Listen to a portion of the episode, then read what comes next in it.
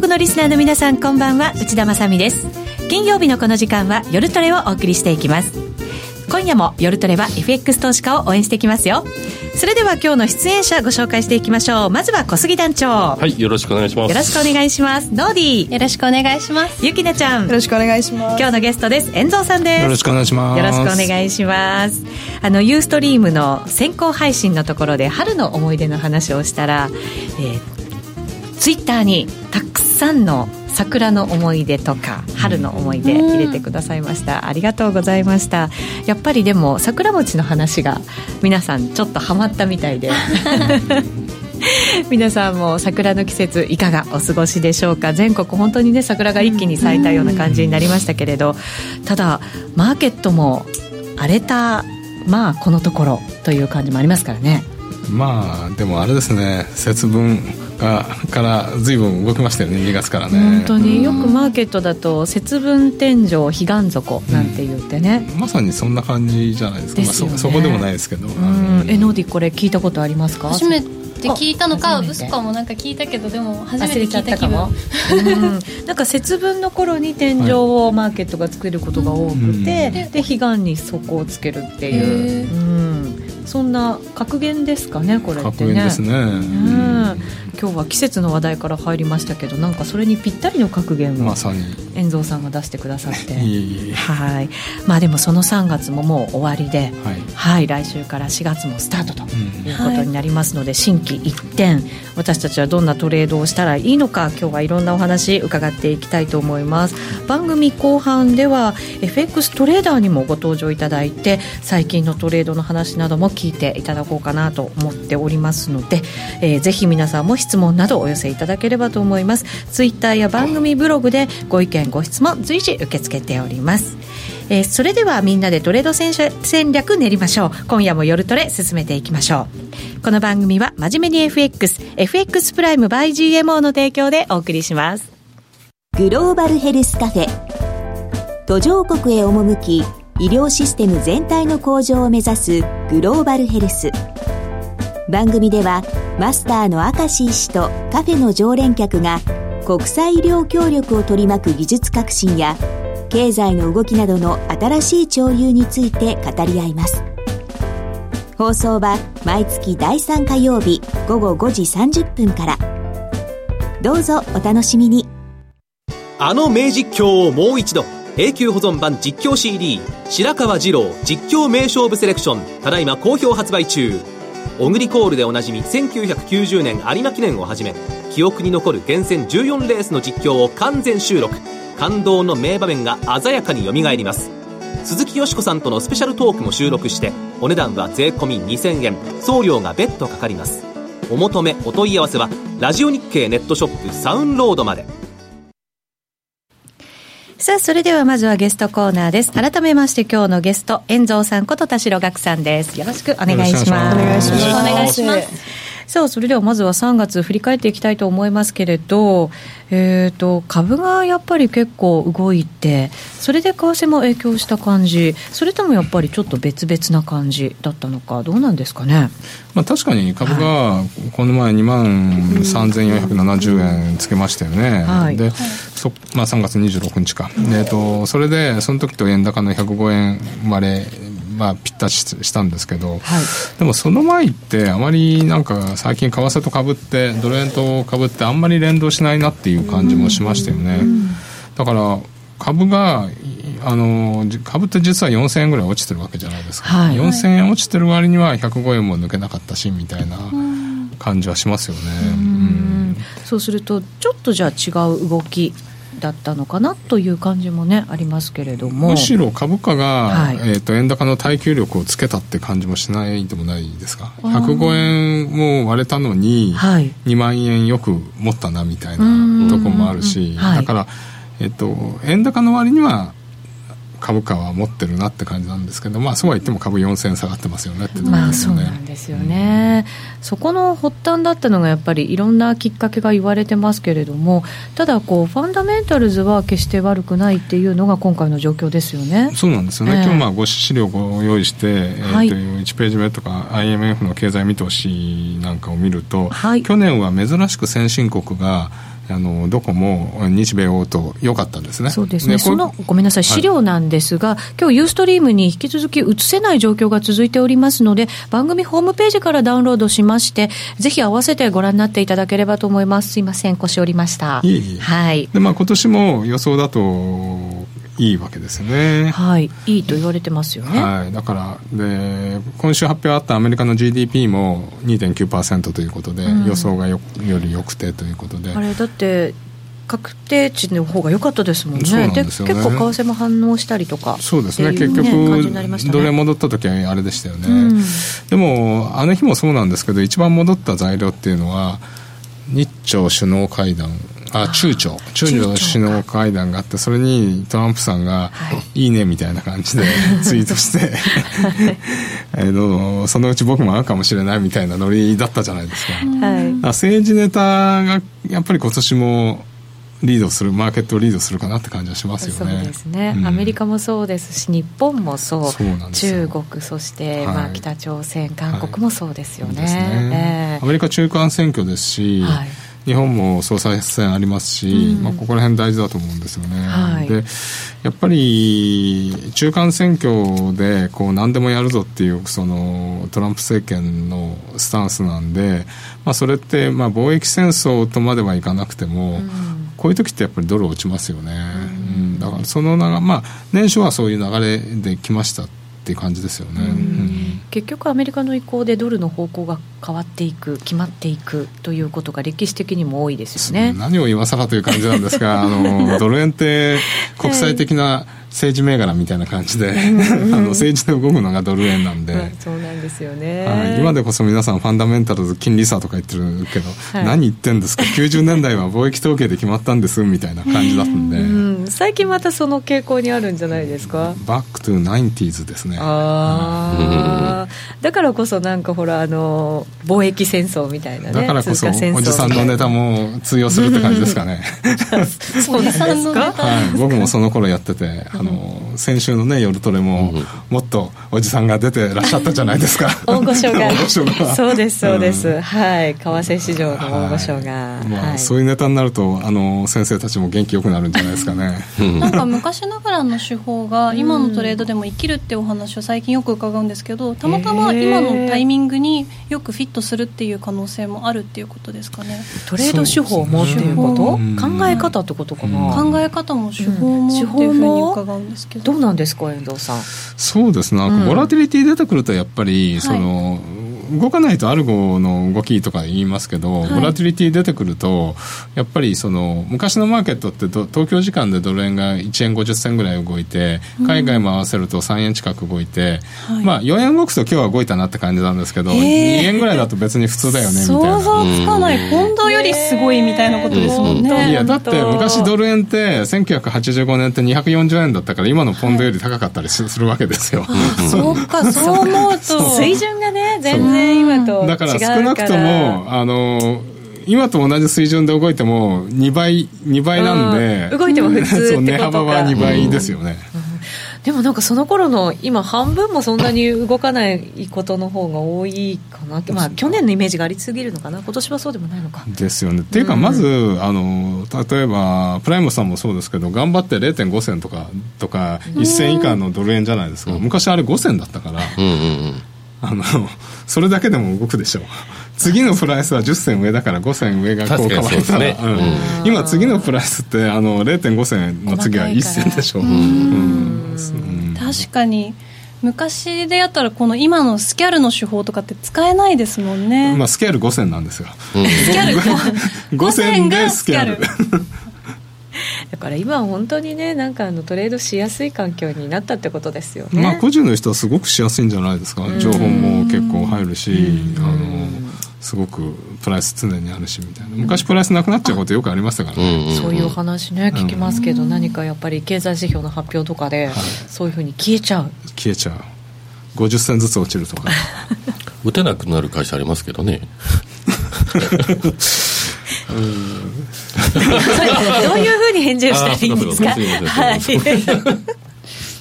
はい。なのでじゃあその今 IMF の経済見通しも、はい、あのお話いただきましたけどこの辺りはまあ引き続き好調今年も好調とい。うことで、はい、今もうすごく強烈に話を戻しましたけどね、はい、はい、そうするとじゃあ今回のその株の下落は一体何が原因なのっていうところになると思うんですけど、はい。まあ、いろいろあると思うんですけど、うん、みんながやっぱりあの能天気に買いすぎたっていうのが。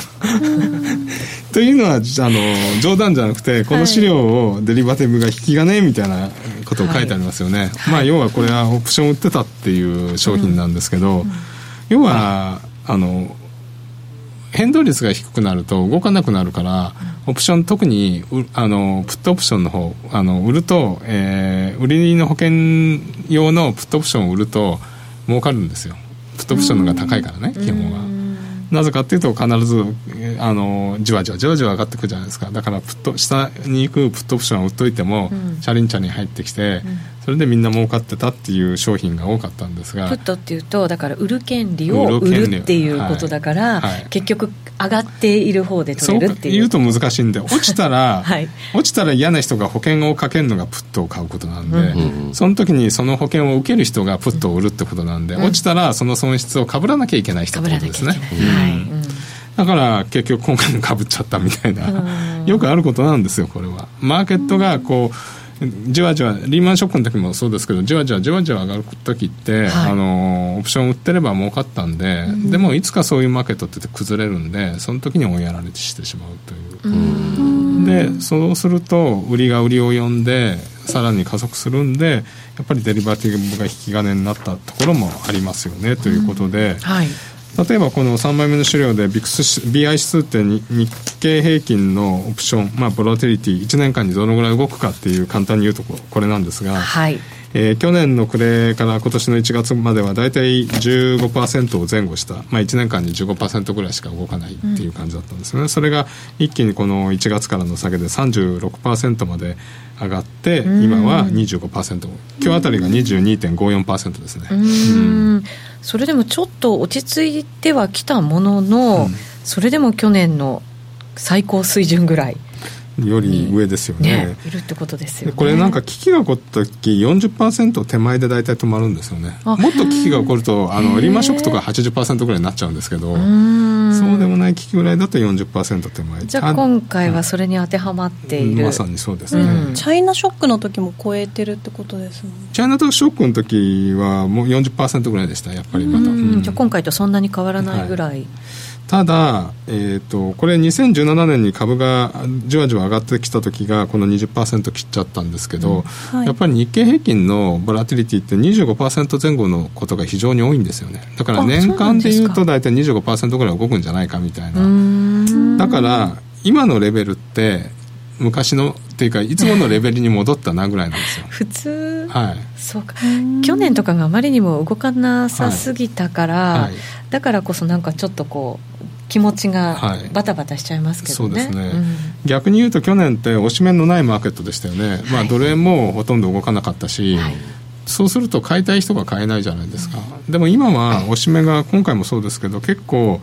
えーと、ダウなんかも1日3400ドルこう上下日経平均も3400円上下、うん、奴隷もそれなりに動き出したってことは、うんはい、押し目もあるしあのラリーもあの上がるのもあるんで、うん。どっちもいけるぞってちょうどでもトレーディングするにはいい環境になってきたんじゃないですかね、うん、そうかもしれないですね、うん、その日その日で手仕舞ってもしっかりねなんか利益が取れる、ね、むしろその日その日じゃないと怖くてできない怖くて持てないっていうのがね。夜中の3時頃あのダウがいきなりプラス100ドルからマイナス400ドルになっちゃうんで。そうなんですよね、えー、だからなんかこの株価がすごく下がったところでも外国人は売ってたけれども日本の個人投資家そこに買い向かって結構な金額買ったよっていうのがね数字が出てましたけど、ね、はい。まあ、この次の資料なんですけど、はい、まあ、毎週木曜日に対内対外証券対外対内証券投資って出て、はい、えーと、外国人がこの下の対内証券投資っていうのは外国人がどれだけ日本に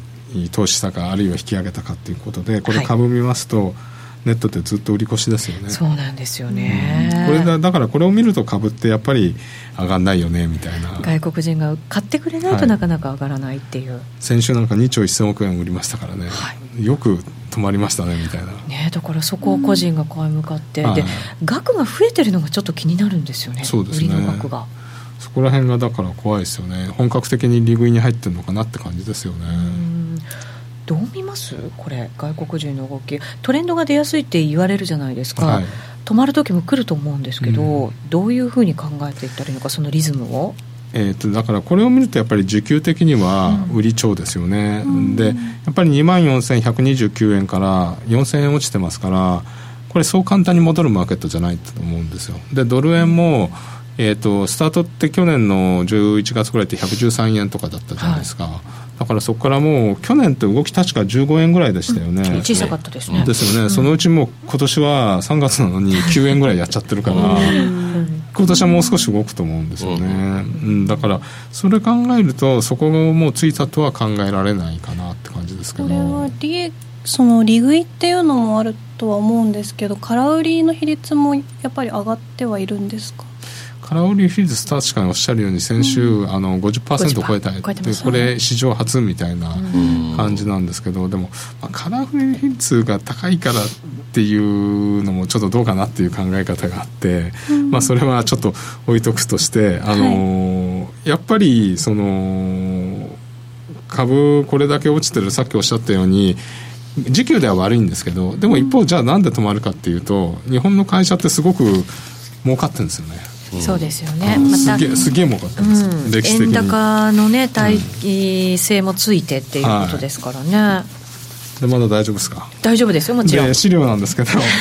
あの四半期別法人企業統計調査ってちょっとなんかこれもなんでこんな難しいの持ってくんだよとかって言われそうな調査なんですけど、はい、えっ、と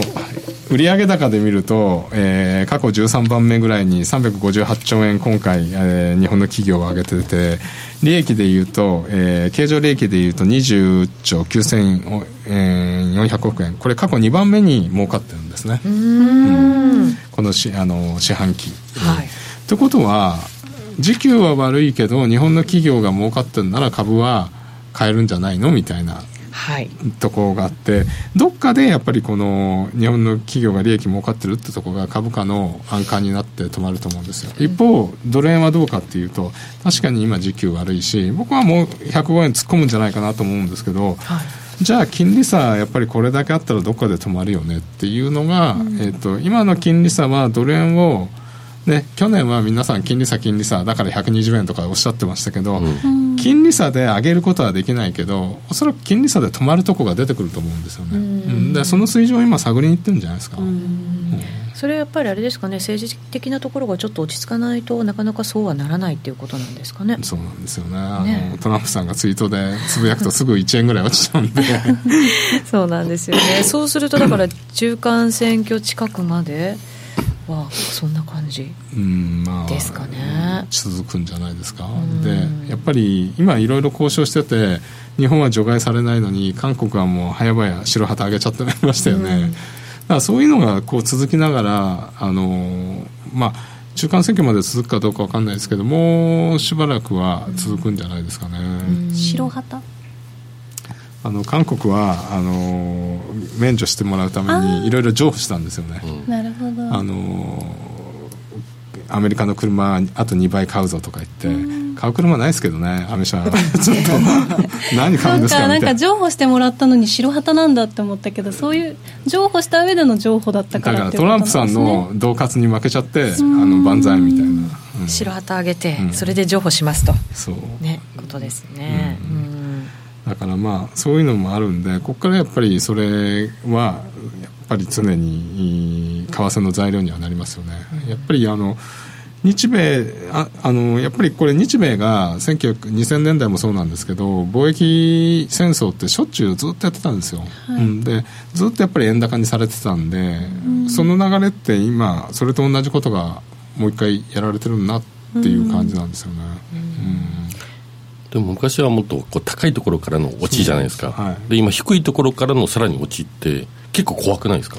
うん、でじわじわ感なんですけど、うん、でもあの購買力陛下、まあ、あの購買力陛下見て為替トレードなんてとてもできないんですけど、うん、あの教科教科書、為替の教科書だと、1ページ目に購買力陛下っていうのがあって、為替っていうのは2国間の金利差で決まりますって一応書いてあるんですよ、誰もそんなの見てないし、うん、そんなのでトレードできないんですけど、うん、そうすると大体95円ぐらいがあの加減なんですよ、今のところ。ってことは、突っ込んでも100円割れぐらいまで、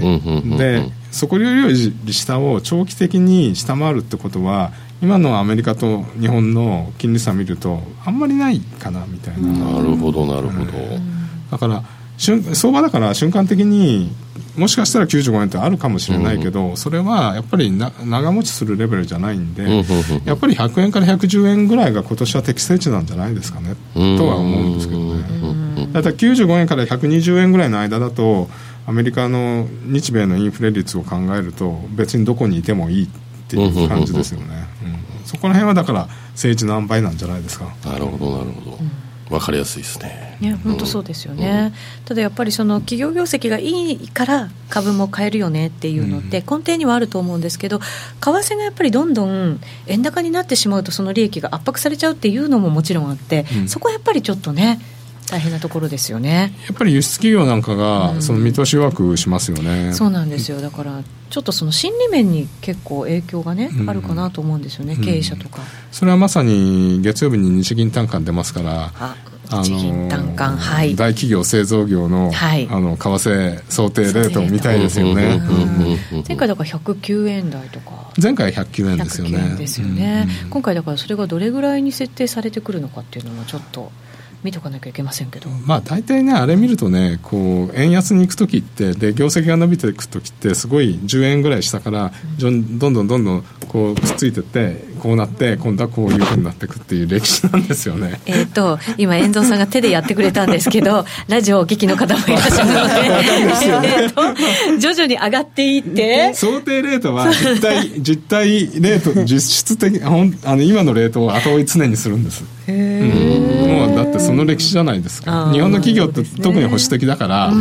円安に行ってる時って、あのー、増益にしたいから、うん、あの想定レートは低く抑えておいて、うん、で開けてみたらあこんなに増益でしたみたいな感じですよね、うん、だから円高に行く時も遅れるんで、はい、まあ、109円が僕108円ぐらいになってるんじゃないかなと思うんですけど107円8円ぐらい。105円にはなってないと思いますよ、まあ、そうですよね、そうすると今106円台の今前半なので、はい、そこよりもやっぱり上で見るってこと、ね、絶対上ですよね、ね、そうするとちょっとなんかどうなんですか？投資家の方の判断ってやっぱりうん株ちょっと買いづらいかなってことになるんですか？うん。でもそうするとマザーズとか新興市場行くとか、うん、えっと、やっぱりニトリとか円高銘柄とかですよね。そうですね、うんそういうところにまあでもそういうところにこう向かっては一応あるっていうことですもんね、まあ、あとは為替なんですけど為替って大体企業って3か月先ぐらい先までこうあの売り上げを予測して為替予約していくんですね、はい、ですからおそらくこのまあ3月今日は中値売りだったですけどあのこのぐらいまではもうカバーされてると思うんですよ。だから、うんえっと、もし仮にこのまま100今106円ぐらいですけど、はい、すぐに108円とか109円にもし5月とか6月に戻ったとしたら企業業績ってあんまり影響ないと思うんですよね、うん、もうその間の為替ってもう抑えてあるから,、うん、からそこから先になるんでやっぱりなんか3か月先ぐらいから半年ぐらい先次の次の期に影響出てくるんじゃないかなと思うんですけどね。うんさあそしてその日銀の短観が週明けもすぐに出てくるということなのでそのあたりを見つつということになりますけれど、はい、えーと、金融政策の方もなので今年の後半ぐらいからはそっちもだから結構しっかりと為替、えー、相場の中に本当は織り込まれてくるっていうことになりますかね注目が。えーと、金融政策、アメリカですかね。そうですよね、まあ、政治的なことが落ち着かないとあれですけれど、はい、ただ、でもそこからは金利がやっぱりメインになってくる。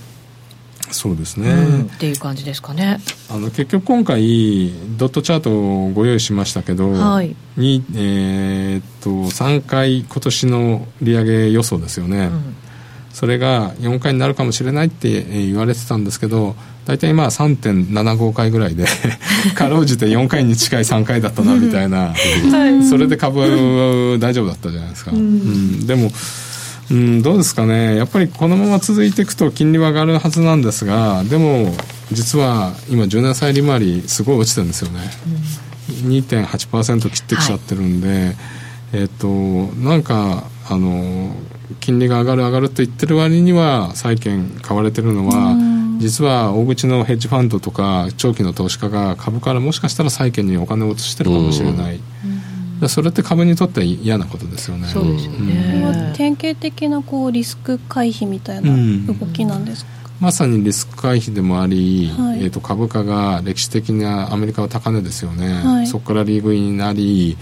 でトランプさんがちょっとやっぱりアマゾンとかフェイスブックとかお嫌いらしくて、うん、あの税金かけるぞとか言ってあの要はナスダックの上昇を支えてたああいうネット系の銘柄が軒並みファングってまあ、うん、ご存知だと思うんですけど、はい、ファングが総崩れになってるんで、ん。ちょっとそこら辺のやっぱり今までアメリカが株を高にしてきたそのサイクルがちょっと崩れたかなって感じはしますよね。そうするとやっぱりアメリカってえーと、株の配当利、まあ、配当とかそういうのを考えて今じゃあ金利って日本はゼロなんでやっぱり株行った方が有利ですよねってなるでしょ、はい、お金預けても1%より配当2%もらおう。でもアメリカって今、短期の金利が2.5%になってきたんで配当利回りがそのぐらいだったらリスクのないえー、債券行くのもありかなみたいな人たちが出てくるんで、そうやって金利が上がってくるとなぜ株が落ちるかというと株からそっちの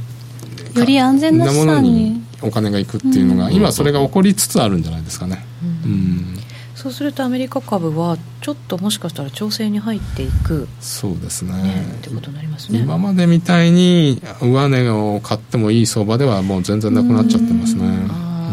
これから業績出てきますもんね。そうですね。4月はそういった意味ではアメリカのその企業決算を見つつ、うん、まあ、単価も出てきますからそれも見つつ、はい、ということになりますよね。そうですね。はい。遠藤さん4月のイベントで一番注目しているところってどのあたりなんですか？はい、はい、えー、まあ4月次雇用統計あるんですけど、はいそこから過ぎるとなるとやっぱり4月中にアメリカの半期の為替、えー、報告書っていうのが出ますね。はい、うん、で毎回ここにやっぱり中国とか日本とか為替操作国にまあ認定するぞみたいな脅かしが毎回あるわけなんですが、まあ、だからここに向かって円高になることって結構あるじゃないですか。ありますね。だからそういう、まあ、ここですね、だからこれ、見ていただけると分かるように、為替報告書って10月もあるんで、4月もあるんで、半期に一度なんですよね、はい、だからここは要注意なところで、やっぱり11月の選挙に向けて、えっと、トランプさん、手を緩めないと思うんで、貿易か絡みが出てくると、円高っていうかドル安にさせられるっていうのは常に今年はつきまとうテーマじゃないですかね。中間選挙までにこの、えー、為替報告書あと2回あるってことですよね4月と、うん、10月と、うん、そうか結構降らされますね。そうするとね。ただじゃあ、うん、さっきお話したようにスパイラルにドル安になるかっていうと、まあどうも中朝が話し合ってでなんかねトランプさんがこう脅すけど結局落としどころはもう少しこうお互いウィンウィンになるとこみたいな感じがあってこれってトランプさんなんかあの商売の手法かなみたいな感じしますよね。どっかで落としどころあるんじゃないですか？今までだってもしかしたら戦争始まるかもしれないって言ったのが、少なくともそれってね、リスクオフの、去年はそれで随分、でもそれってもうちょっと少なくとも6月7月ぐらいまでは2人が会うまでは戦争ないかなって感じなんですよ、そうですよね、今何かことを起こすってことはやっぱりマイナスですもんね、ただ貿易のテーマって、え。ー、と仮になんかあのここら辺で落としどころしようよっていう言ったとしても中間選挙まではなんか戦ってるポーズを取らなきゃいけないと思うんで、うん、表面上とね、だからやっぱりドル高ドル安にはしてきますよね、何度かなあのその波を襲ってくると思うんですけど。じゃあしばらく日本はちょっととばっちりを食らう。そういうことになりそうだよね。トランプさん壺売る人みたいですね。壺売る人？なんかこう高く壺の値段を言っておいて、うん、いやでもこの値段でいいですよって半額ぐらいに急にしてくるみたいな。壺商法の人。通販的な感じ。通販的な感じですかね。骨董品みたいに100円のものを3万円ですとか言ってそうそうそうでもなんか結局3000円ぐらいで。3000円ぐらいになるから なんかお互いウィンウィンっぽく感じるみたいな、お得っぽくなったり。お得っぽく感じる。ビジネスマンですね。ドル安っていう目で見ていくと、はい、例えばユーロが買いやすくなったり、はい、ポンドが買いやすくなったりっていう、そういう相場にぱり今後はなっていくんですか、ね、そうですね、ユーロなんかを見ますと、1.39から1.03まで落ちたところの、大体61.8が1.26ぐらいなんですよ、うんうん、で50%戻しが1.2150ぐらいなんですよ、うんうん、でまさに今、1.2150と1.26の手前で止まってますよね。うんうんうんいずれ上に弾けると思うんですよね、でドル円もいずれ105円突っ込んで、うんうん、23円ぐらいまでいくんじゃないかなっていう、ん、なんとなくその中期では思ってるんですよね、うんうん、で100円割れるかどうかって100円はないかなって感じなんですけど、うん、105円割れはありかなって思ってます。そうすると全体的にこう黒線とかよりもストレートのトレードをした方がやりやすい。今年はやりやすいと思います、うん。だからリスクオフになって黒線が動く時もあると思うんですけど、はい、で一つあるとすればオージェンが今弱いですよね、うん、オージェンやっぱり中国絡みなんで、うんはい、オージェンの売りっていうのはありかもしれないですよね。ドル円が落ちる時はね。であとなんか最近ちょっと面白いのはナーランド、はい南アフリカはあの強いんですよ、うんうんうんそれは何か理由があるんですか？あの12月にあの大統領変わって新政権になって、すごくやっぱり真面目な人たちがこう財政、えー、赤字を改革しようっていう予算案を出したんですね、まあ、それを、えーと、ムーディーズも今回評価して23日の格付けではあの見通しをネガティブから安定的にしたんですよ、うん、大きいですねそれね、はい、僕これで前回高値の9.05円とか抜けるかと思ったんですけど抜けなかったんですよね。残念ながら。でもあの8.7円ぐらいってずっとサポートになってるんであのランド円のおしめ買いはいいような気がするんですよね。あの高金通貨よりもチャートがいいですよね。そうなんですよ、うん。うん他のちょっと高金利通貨はちょっとまずいななんて あのズボとか言っちゃってるのもあるじゃないですか、ね、最近ありましたね、昨日はねトルコリラ円は上がりましたけどね、はい、GDP よかった。ああ、よかったんで。それに比べるとランランド円は手がけやすいかなという感じはしますよね。なるほどそういったところも注目をいただければなと思います、うん、えー、それでは一旦ここでお知らせを入れさせてください。約定力で選ぶなら FX プライム by GMO レートが大きく滑って負けてしまったシステムダウンで決済できず損失が出た。などのご経験がある方は FX プライム by GMO のご利用を検討してください。FX プライム by GMO では数多くの勝ち組トレーダーが認める約定力と落ちないサーバーで安心してお取引いただけます。FX プライムム by GMO のホームページでは、勝ち組トレーダーのインタビュー記事を公開中。勝ち組たちの取引手法を学びたいという方は、真面目に FX で検索。株式会社 FX プライム YGMO は関東財務局長金賞第259号の金融商品取引業者です。当社で取り扱う商品は価格の変動などにより投資額以上の損失が発生することがあります。取引開始にあたっては契約締結前交付書面を熟読ご理解いただいた上でご自身の判断にてお願いいたします。詳しくは契約締結前交付書面などをお読みください。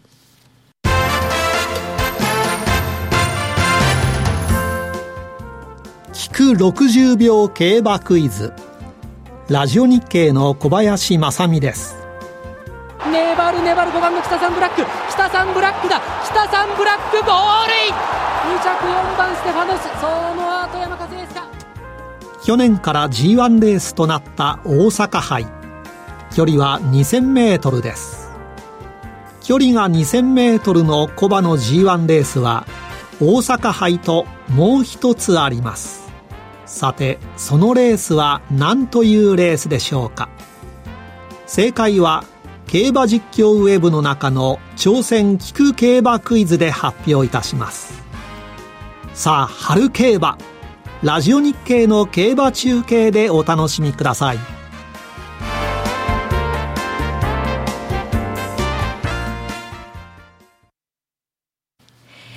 さて今日から新コーナーをお送りしたいと思います。題して小杉団長と FX トレーダー友達の輪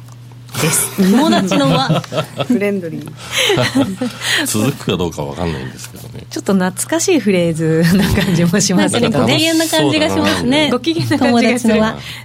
い、えー、電話をつないで腕利き FX トレーダーにお話を伺っていくというコーナーでございます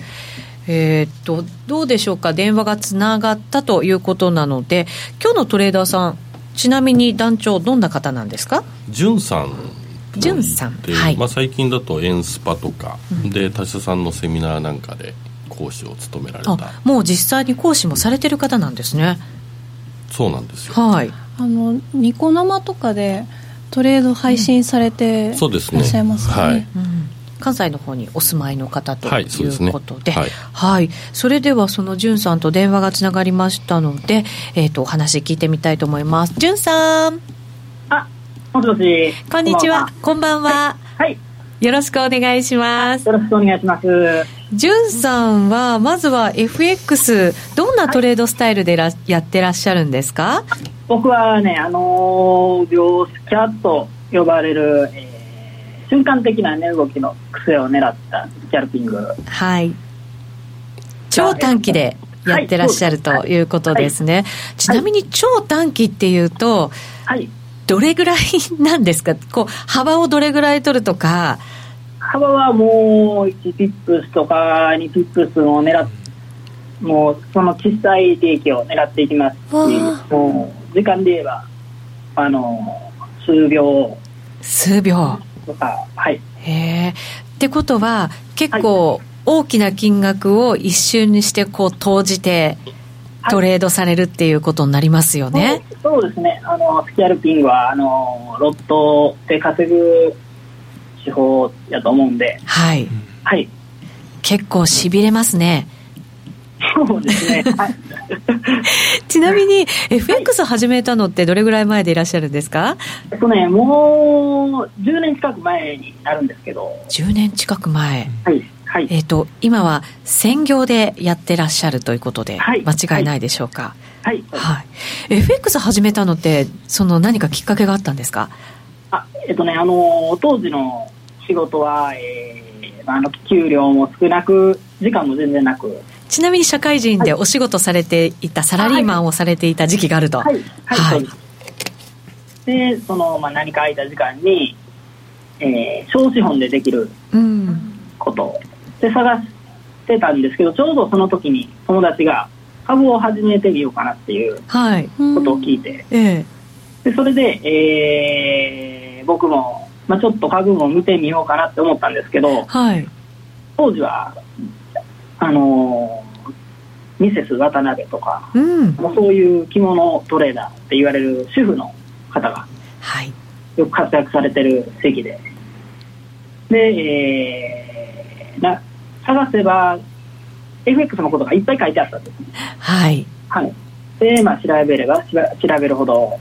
その FX の魅力に取りつかれていった。なるほど。じゃあ友達は株からスタートしてましたけどじゅんさんは調べて FX の方が魅力的なんじゃないかと思って、はい、FX に注目されたと。はい結局その当時って円売ってればよかった時代みたいな感じですよね。そうですね。はい。えー今とはじゃあ全然違うトレードスタイルで最初はやってらっしゃったということですね。はいはい、その時はじゃあ円売りいやでもその時も、はい、えー、っとやっぱりデイトレというのに興味があったんで、えーまあ、当時はスプレッドも高いからスキャルピングっていうのはもう今とは違うスキャルピングだったと思うんですよ。うん、はい。で、まあ、デイトレ、デイトレが一番効率がいいのかなと思って、はい、デイトレを勉強したんですけど、まあ、鳴かず飛ばずで。うん、はい、やっぱり難しいものなんですか、ままあ、全然違うものだと思います。スキャルピングとデイトレーダー、はいはい、全然違うもの、はい。はい、で、それでじゃあ、デイトレーダーで,、ではなく、短め、もっと短めのスキャルで、やり始めた。はい、そうです。うん。そうすると、じゃあ、それからうまくいった感じなんですか、トレードが。そうですね、それから、あのー、僕は、えー、っと、勝てない時期がすごい長かったんで、うん。まあ、な何かね、あの相場で、えー、上がるか下がるかとかよりももか根本的な考えが自分でずれてるって思ったんですよ。はい、で、まああのー、他のギャンブルから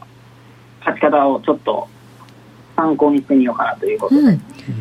他それを、はい。ちなみに何を参考にしたんですか？あ僕はあのポーカーの本とかをよく読みました。へえ。え、ポーカーからって何か参考になることってあるんですか、ちなみに。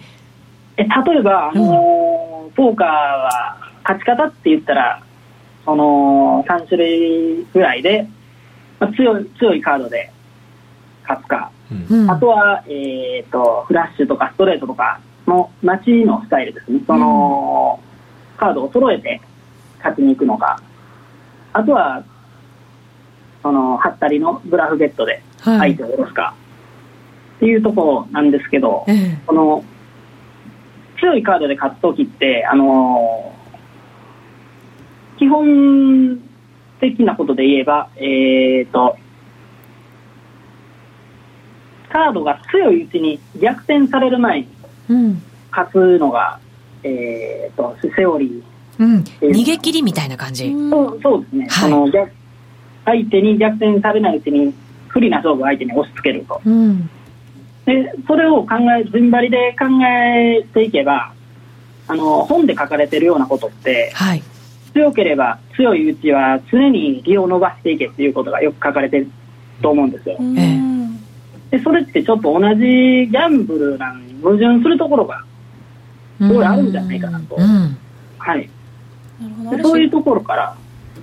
はい、本本で書かれてることよりも自分で考えて。うん。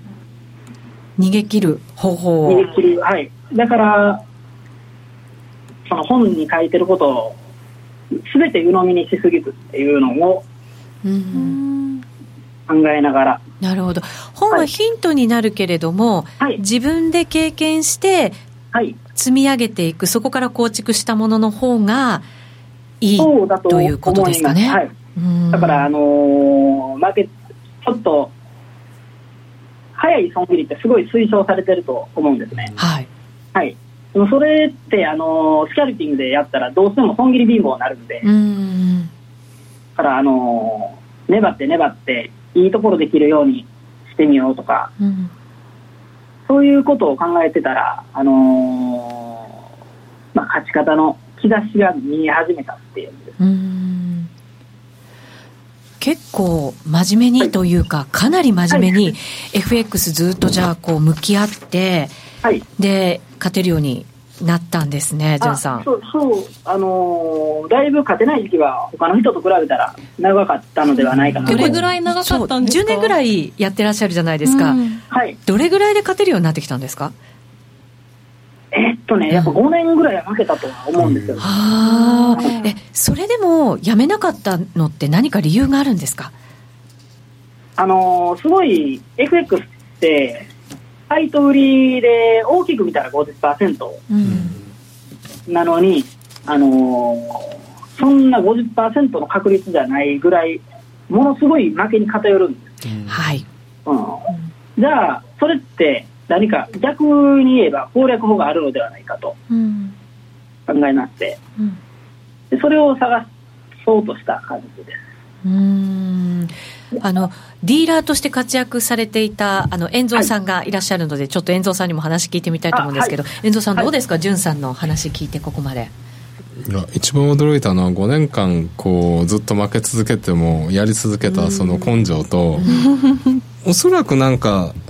資金管理はうまくいってたんじゃないですか？負けてても。5年だって5年間ぐらい続けられてたってことはそこら辺どうなんでしょうね。そうなんですよ。資金管理どうだったんですか？資金管理はもう、僕はもう全然お金がなかったんで、うん、えー、っと、もうそのお小遣いを入金して、その範囲でやり続けるという。もう貯金したお金をドーンって突っ込んで、それがなくなったとか、そんなことは、もうそもそも貯金がなかったんで、僕は。じゃあ、あくまでもこう少額というか、自分のその生活に支障がないところで、はい、まあ、練習というか、経験を積んで、積んで、積んでっていうことだったんですね、はい、その5年間も。はい、うん。やり続けてよかったですか？よかったです。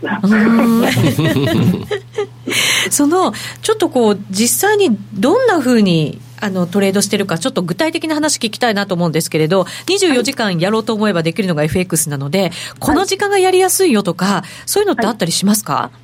あえー、っと、僕はドル円がメインでやっているんで、ドル円をメインに、はい。はい、一番、あのー、日本市場が空いている東京時間。東京時間、はい。はい。が、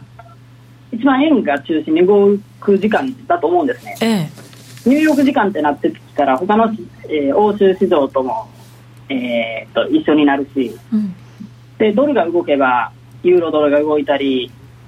えー、ドルストレートって言ったらいろいろあるじゃないですか。はい。ポンドルが動いたり、ドル円が動いたりって、その中心になる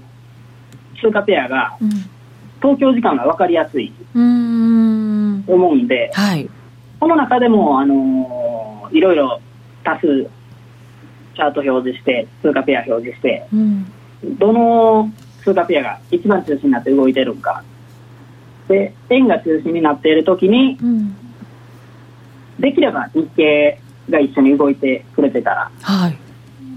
その、そういう状況が一番相場の癖を見つけやすいと、再現性が高いと。うんだから、その時間を中心に、一番は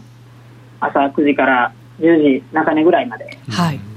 この時間に力入れてやってます。うんどうですか遠藤さん今の話聞いてもらって。やっぱり中根あの朝やるっておっしゃってたんで、はい、中根のトレードで。で特にあのここ45年って日経平均とおっしゃってたように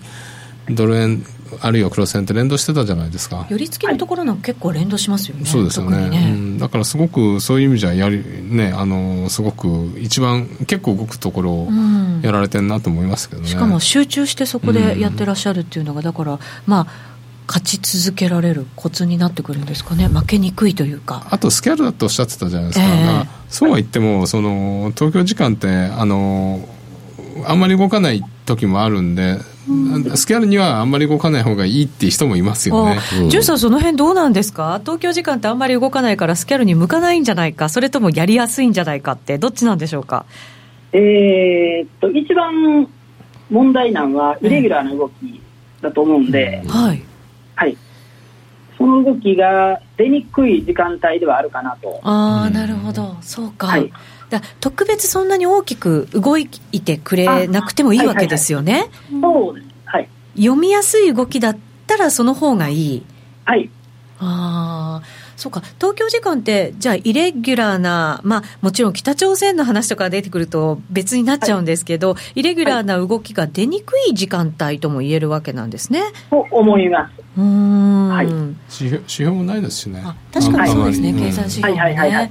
ニューヨーク時間とかになると、経済指標でガンと動いたりとかもしますよね。なんか東京時間でかぶるって言っても、最初だけだったりしますもんね。うん、動き始めちゃったら、こう。ある一致方向だったりっていうのが多いのかもしれないですね。海外ネタ多いですよね。オプションカットとか、ロンドフィクシングとか。そうか、ぐちゃぐちゃになりますもんね、動きがね。だからそういう意味では東京市場のその寄り付きのところを中心にやるっていうのは本当にいいかもしれないですね。はい、前にあの別なトレーダーの方にですね、東京時間のその寄り付きのところでぐんと上がったのは、なんか戻ってきやすいみたいな話聞いたことあるので、そこでなんかスキャルってやりやすいんだよねって話聞いたことあるんですね。そういう特徴もあったりするんですかそうですね、うん、まあ、より点って言われることも、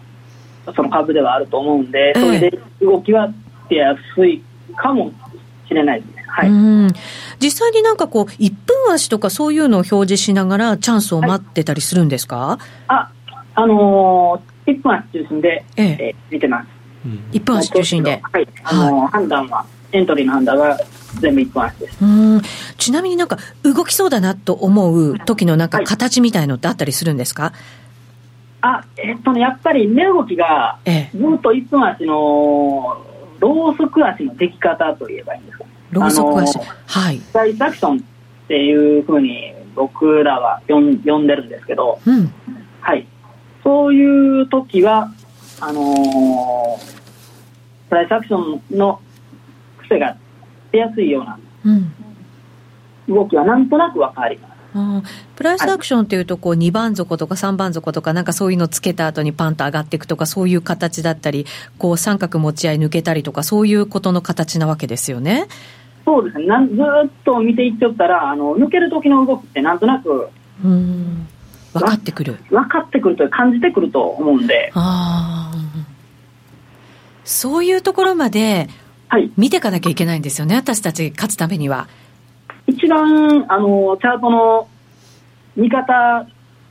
もちろんチャートの見方も大事だと思うんですけど、えええー、そのプライスアクションっていうのは、あの一番元になることやと思うんで、うん、そういうところを、細かい動きを意識していったら、スキャルピングでは有利ではないかなとは。なるほど。頭で考えながらも感じてるっていうのがなんか一番いいわけですよね。あはい、はい、うん。小杉さん、これって多くのトレーダーに結構共通するところじゃないですか？共通しますね、なんかみんな、なんか負けてる人って、えー、なんかだらだらだらだらこうやる傾向があって、こう、こう、動いてるから入りやすい、儲けやすいって思う人が多いと思うんですけど、これ結構逆で、動いてるからめっちゃ損しやすいっていう。のがありますよね。うん、そうですね。え、じゅんさん。はい、あの相場の考え方として、はい、じゅんさんが一番大切にしているところってどんなことなんですか？あえー、っと、まあ、できるだけ不利な勝負はしないようっていうのを意識してます。不利な勝負はしない。はい。た例えばあの、まあ、簡単に言えばスマホでトレード、うん、っていうことでもあの同じ土俵に立ってる人たちってマルチモニター駆使した凄腕のトレーダーもいるわけじゃないですか。はい。で、えー、あとは、その、プロの方たちっていうんですかね、うん、その、まあ、知識とかも情報とかも、すごい有利な状況でトレードできる人たちに、えー、対抗するのに、はい、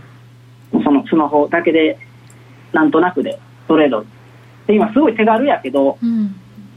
その意識の問題でそこって埋めれるさやと思うんですね、うん、はい、そこは絶対に決めておくこと。その小さな意識の積み重ねが、はい、その塵を積もれば山となるというんですかね、その、はい、大きな差になってくると思うんで。うん結局だから自分が戦える本当に最高の環境でトレードするっていうことはすごく大事なことなんですね。はい、それが一番大事だと思います。あじゃあ、んさん結構あの、外に出かけちゃって、スマホでパンとトレードするなんてことは、もう全然しない。あ、全然しないです。もう見見ないです。外では。そこまで徹底してらっしゃるんですね。だからやりたくなるんで。うん。あの、負けた時負けることもあると思うんですね、じゅんさんでも。はい、はい、はい、はい。はい。そういう時の、なんかこう、気持ちの切り替え方とか、そういうのって何かないですか、負けた時ですか？はい。あのー、時間が解決してくれるという、どうしようもない答えになるんですけど、はい。まあ、なるべくはもうパッと、絶対に負ける時って、その、相場と合ってないんやから、はい。あのやめることが大事だと思うんですけど、あの、まあ、負けてしまった時は自分の振り返れる何かストレス発散みたいな、まあ、ことを散歩するだけでもいいとは思うんですけど、はいじゃあそこでこうガツガツ負けを取り戻そうとしてトレードするのではなくて、はい、一旦相場から離れて、それで気持ちを切り替えて、また新たな気持ちで向き合うみたいな感じなんですかね。具体的にこう負けるっていうのはどれぐらいのあのなんだろう自分の思ったのと逆方向にいったらそのトレードを締めるとかっていうのはあるんですか？いい。質問ですね。損切りとかって決めてるんですか？損切りは僕はあのスキャルピングってもうそもそも仕掛けた位置から一瞬でも逆行した時点で、うん、あのエントリー失敗やと思うんですね。でもそのエントリー失敗したからって言ってその本で推奨されているような即損切り、うん、違うと思った即損切りをこれをスキャルピングで実践しようと思ったらあの絶対にスプレッド負けすると思って、うん、ほらそのなるべくは自分で切るんですけどもう切れない時は切れない時って絶対あるんで、はい、ここは決済同時発注で、あの大体56ピップスぐらいに入れてたらいいかなと。なるほど。でもどんどん仕掛けていってしまうんで、うん、えー、一番損が切れなくなるんで中途半端にポジションが膨れ上がってしまった時、うん、もうそこまで膨れ上がってしまったらもう入れるだけ全部入れてまえってなったり、うん、あのもうプラスになるまでお願いしますっていう状態になってまうんで、いかにその状態にならないか、はい、いうのが大事だと思います。負ける、はい、負けるときはもう、自分で切れへん時のための、えー、決済同時発注っていうのは、あの、業者さんが用意してくれとんで。一応ねなんかどうしても切れない時こうメンタル的にある時にも絶対安心ですもんね。ちゃんと、はい。はい、なるほど。強制的にでも。強制的にはい、はい、それもまたやり方の一つかもしれないですね、はい、うん。はい。どうですか？遠藤さん何か聞いておきたいこととかないですか？うん。だからそうですね。あの大体相場強い人に聞くと期待値の強い方につくっていうじゃないですか、はい、期待値の強い方、うん、期待値にの強い方につく、大きい方にかける、はい、だから今お話聞いてたら不利な戦いはしないっておっしゃってたじゃないですか、はい、だからそこら辺の見極めがすごくいいんだろうなっていう。まあ一つ聞くとしたら不利な有利なとこってどどこで探すのかなみたいな。あ確かに。自分にとって有利な勝ちパターンって多分もう持ってらっしゃると思うんだけど、うん、なんかその勝ちパターンを一つこうヒントをいただけると聞いてる方も嬉しいかなって感じじゃないですかね、うん、はい。潤さんいかがですか？うん有利なところ、えー、ずっとチャート一分足を見ていってたらかけた瞬間に利益になる場所っていうのがわ分かってくるというか、うん、そう。あのツイッターにも1分足の動きは気配が分かりやすいっていうふうに書いてあるんですね、はい、リスナーの方が寄せてくださって、はい、そういうものですか、はい、そうですね、やっぱり分かりやすいと思います。うん、あそうなんですね、それはじゃあこう私たちがこう見ていれば、はい、いつかもしかしたら分かるようになるかもしれない。あはい分かると思いますね。ああそうなんですね。そういうものなんですね、はい、1分足でもトレンド出ますよね。出てますよね。はい。じゃあ短いところでしっかりトレンドが出たところで乗っていくという、うん、そういうことになるわけですかね、はい。はい。わかりました。今日はじゅんさんに伺いました。じゅんさんありがとうございました。どうもありがとうございます。小杉団長と FX トレーダー友達の輪今日が初めてのコーナーでございましたが団長なんかコメント見てると、はい、なんかねあんま受けてないなっていう感じがするんですけどすっごいいい話してるなっていうのは個人的に思ってて、はい、でなんかあの